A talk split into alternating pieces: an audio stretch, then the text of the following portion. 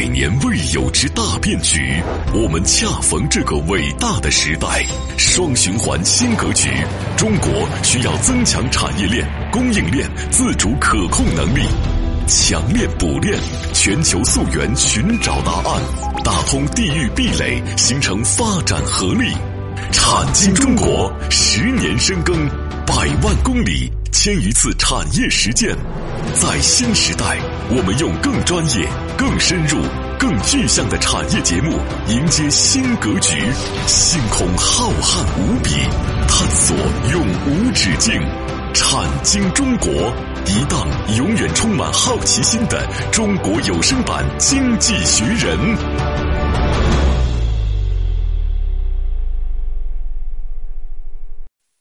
欢迎各位来到产经中国，很高兴和各位相会节目之中，我是王宇，我是李佩。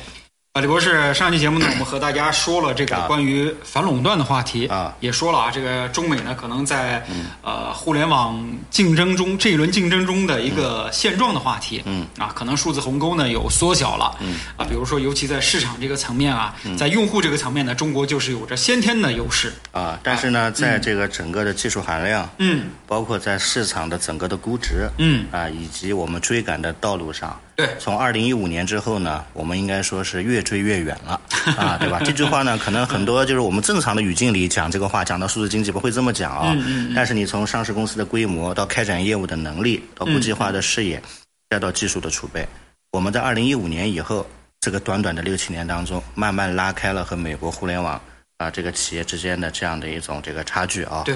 所以呢，应该来说要正视这个差距。嗯嗯。所以说，就二零一五年开始呢，企业层面开始呃追赶的力气越来越弱。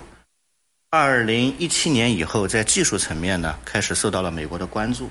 二零一九年以后呢，大量的先进性的技术被封锁以后，应该来讲呢，我们整个的科研也好，或者是我们在这个计算机算力领域也好，啊，碰到了一系列的瓶颈。对啊，这个实话实讲啊，因为中国没有强大到一个人能解决所有的问题。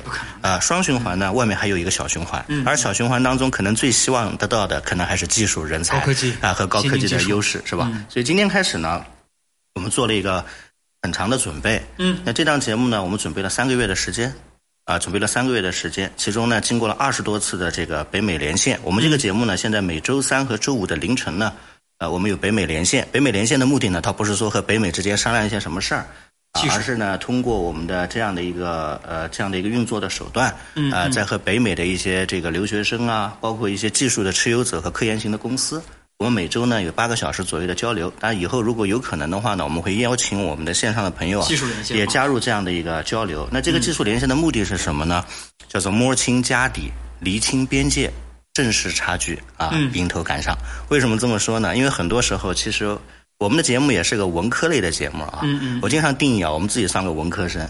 那虽然我是学理科的，但是做节目做成纯理工科没人听，对吧？但是做节目做成个纯文的，那完蛋了。你做产业是纯文的，你连量都没有，只能定性那那你只能定性，你做的啥节目？那你做的是文宣是吧？啊，不能做文宣，咱们得理性。所以呢，我们一般三五呢有一个北美连线啊，周二的时候呢，我们有一条日本的专线。那通过这样的一些逻辑呢，我们必须了解清楚目前他们在干什么啊，包括他们可能目前具备的一些技术实力啊，包括目前他们对中国的一些啊方方面面的一些期盼，对吧？所以在这个过程当中呢，呃，我们说呢，呃。节目越来越有意思了，我们的节目的改革也进入到深水区，是吧？嗯。啊，所以呢，从今天开始呢，给大家一个全新的话题，那就是硬科技的专篇。大家首先讲一个问题，说你为什么要说硬科技啊？对啊，为什么要说硬科技？讲完互联网了，怎么能不讲硬科技呢？互联网是软的极致，硬科技叫硬的可怕啊！为什么这么说呢？一软一硬，那么我们经常讲嘛，才才是一个叫做呃科技之道，是吧？啊，那我们说硬科技，很多人开玩笑啊，硬科技啊，其实人类从这个一七七六年开始，终于把科技变成了一门体系。以前一七七六年之前都是一些小发明家，是吧？嗯。啊，或者是电光火石间突然发现某种自然现象，反正说不明白。一七七六年以后，应该来说呢，人类的这个硬科技一直走在硬科技的这个道路上。啊，我首先纠正一个观点啊，你千万不能说啊，说国内某个专家。二零一零年，他提出了硬科技，这个说不对的，他是在中国的语境里提出来。其实一直我们在强调硬科技的动力。为什么这么说呢？什么叫硬科技啊？投入时间长，门槛高，能对人类的进步产生深远的影响，都是硬科技。所以大家千万不要这么讲啊！现在有一种很不好的声音啊。说就在这个报告里，什么规划里是吧？找某个领导哪一年几月几号讲了这个词儿，就说啊，这个是几月几号提出来的。在他讲这个词儿之前，科研工作者可能都研究了十几年了，是吧？所以过程当中，咱们千万不能有这样的一种党校精神啊！党校精神就是在里面发四十二个点，就比四十个点的那个要要重要。好，这里无意抨击党校，但是做科研、做产业，绝对不是用党校的这套逻辑啊，在做这个逻辑。那硬科技发专之年是哪一年呢？一七七六年。这一年到现在为止，对不对？啊，连三百年都不到，所以人类真正有传统的科技体系，到现在为止也就两百四十多年。为什么呢？呢？因为这个两百年里面，人类才搞清楚了、学明白了，知道自己要什么。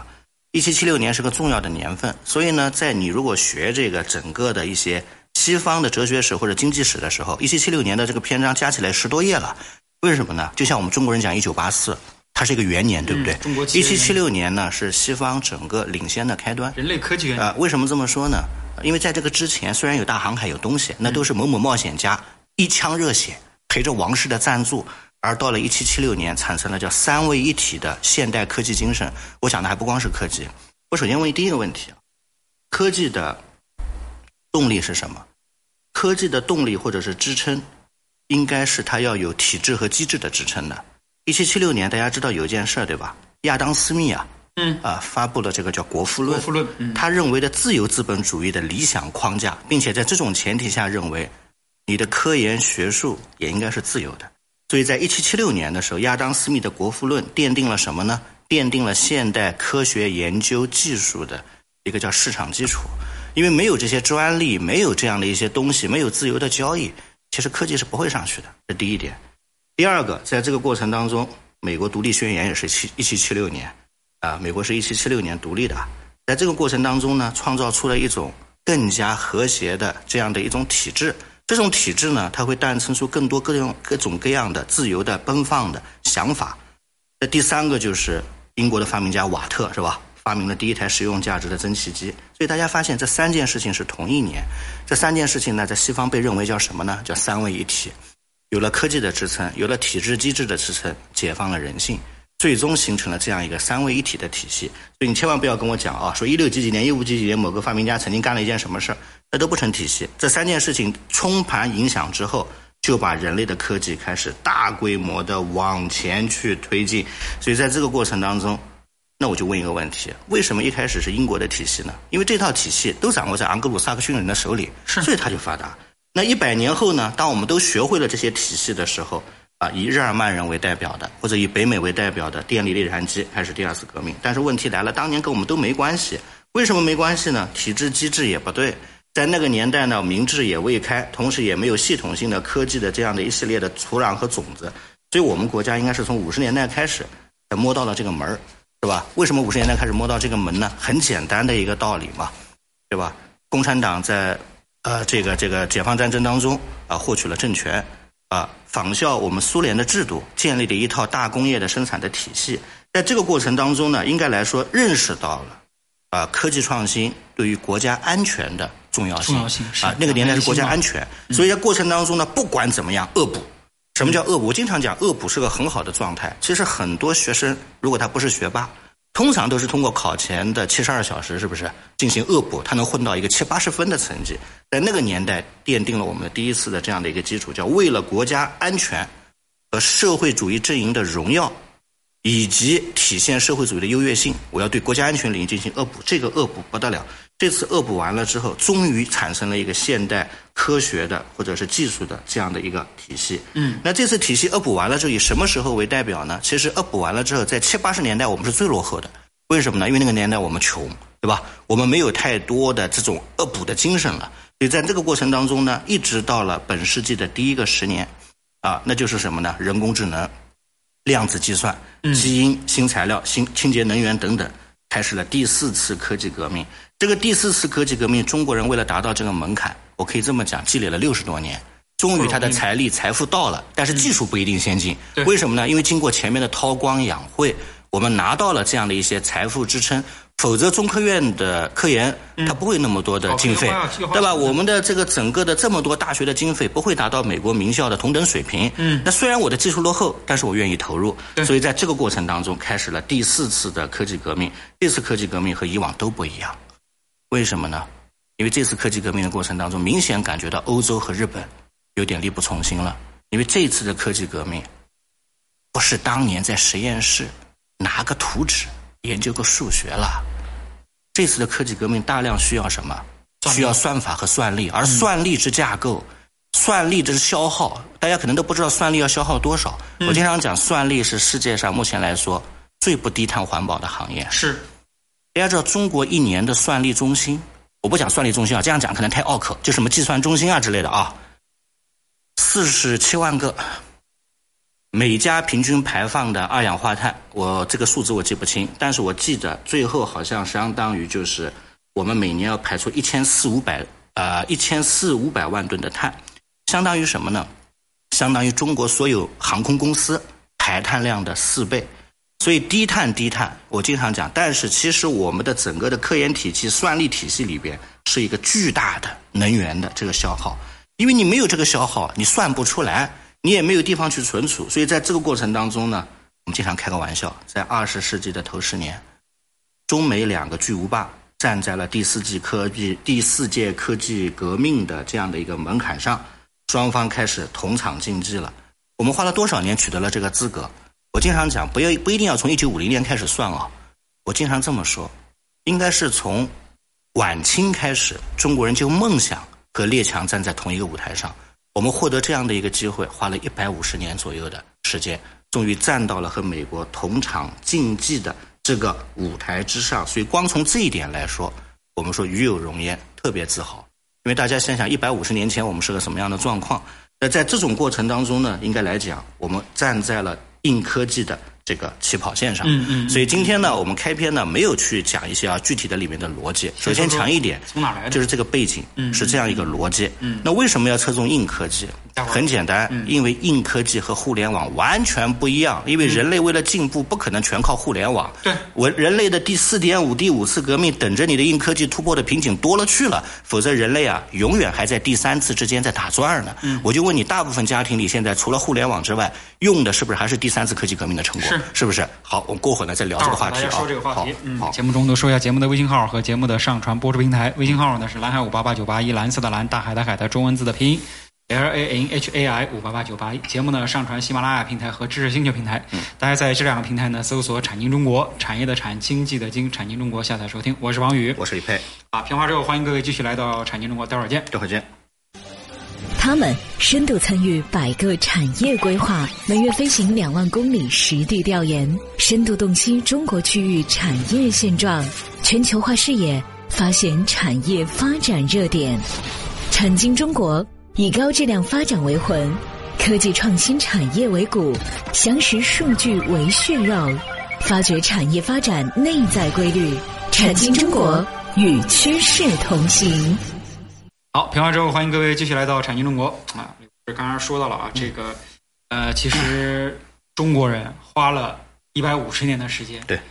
啊，不管怎么说吧，也是和这个世界上最先进的国家已经开始同台竞技了。对，啊，这是一件非常了不起的事情。是的，嗯，所以呢，在这样的一种过程当中，我们首先明确一点，就是现在我们是和美国在同台竞技。嗯。第二，花了我们一百五十年的时间，好不容易走到了这一条起跑线上。曲曲折折。因此呢。我们不需要再折腾了，嗯，因为这个东西啊，应该来说是中华民族目前来说伟大复兴的一个里程碑。对，因为我们能和美国同台竞技，那就已经是一个很荣耀的事情。我这句话讲的没有任何的说崇美啊、崇拜美国的感觉啊，我这说的是心里话。因此，在这样的一种过程当中，未来怎么走，怎么去发端，这就成了我们未来可能一定要去研究的一系列的这个问题。那在这个过程当中呢，首先很多朋友问问一个问题啊，说，哎。你说的硬科技啊，大概应该是包含哪些门类啊？哪些东西是不是？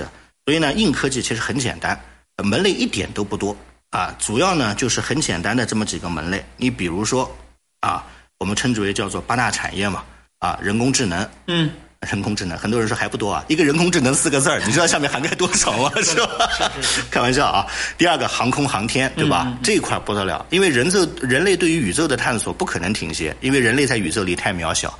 我说的再难听点，人类现在最走的最远最远最远，又相当于宇宙的几分之一呢？也才刚刚突破太阳系，而且未来如果连宇宙都不能探索，那你如何回溯自己的地球呢？所以说实话，人类是渺小的。所以呢，第一个人工智能是人类是笨的。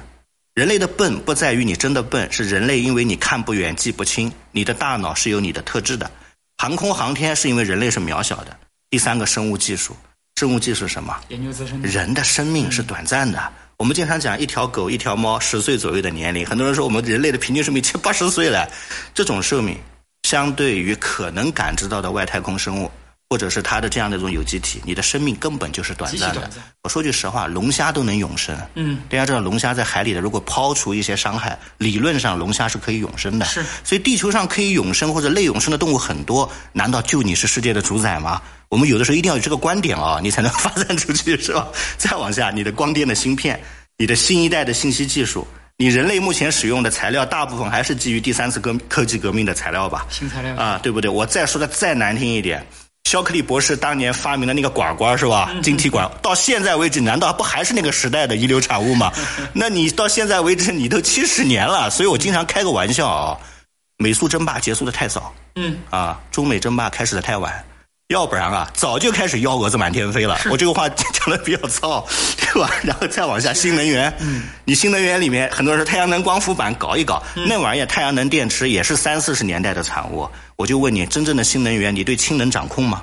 你能提炼太空的氢吗？嗯，你能打造出氢动力的飞船，实现星际的旅行吗？嗯，啊，差远了。很多人经常开玩笑，在五六十年代，科学家提出的构想都是星际殖民。星际旅行、氢的殖民地加工站，你不要认为埃隆·马斯克现在很先进，他很多时候也是从他从小读的科幻小说或者他里面得了。而但是我们现在越想的越保守，为什么保守呢？商业社会啊，吃喝拉撒啊，买个房子啊，明天广告收入提成，后天我要运营个什么团队，明天我上市就是世界的大同了，感觉好像是人类失去了很多的想象力啊啊，卖卖是不是啊？我觉得真的是。那我就问你，新能源以氢能控制为代表的，或者宇宙能源的获取有进展吗？最后，智能制造，智能制造说起来四个字，我们现在智能制造停留在什么阶段？我们经常开很多人开玩笑说，美国以色列肯定挺厉害的。嗯，哎呦，麻省的那个机器人到现在也是磕磕碰碰的，是吧？所以不要把别人想的太高，也不要把自己想的太高，同时认为自己很渺小，你才能获得硬科技的突破。所以，人或者人类这个族群，从本世纪七十年代以后，尤其是美苏争霸之后。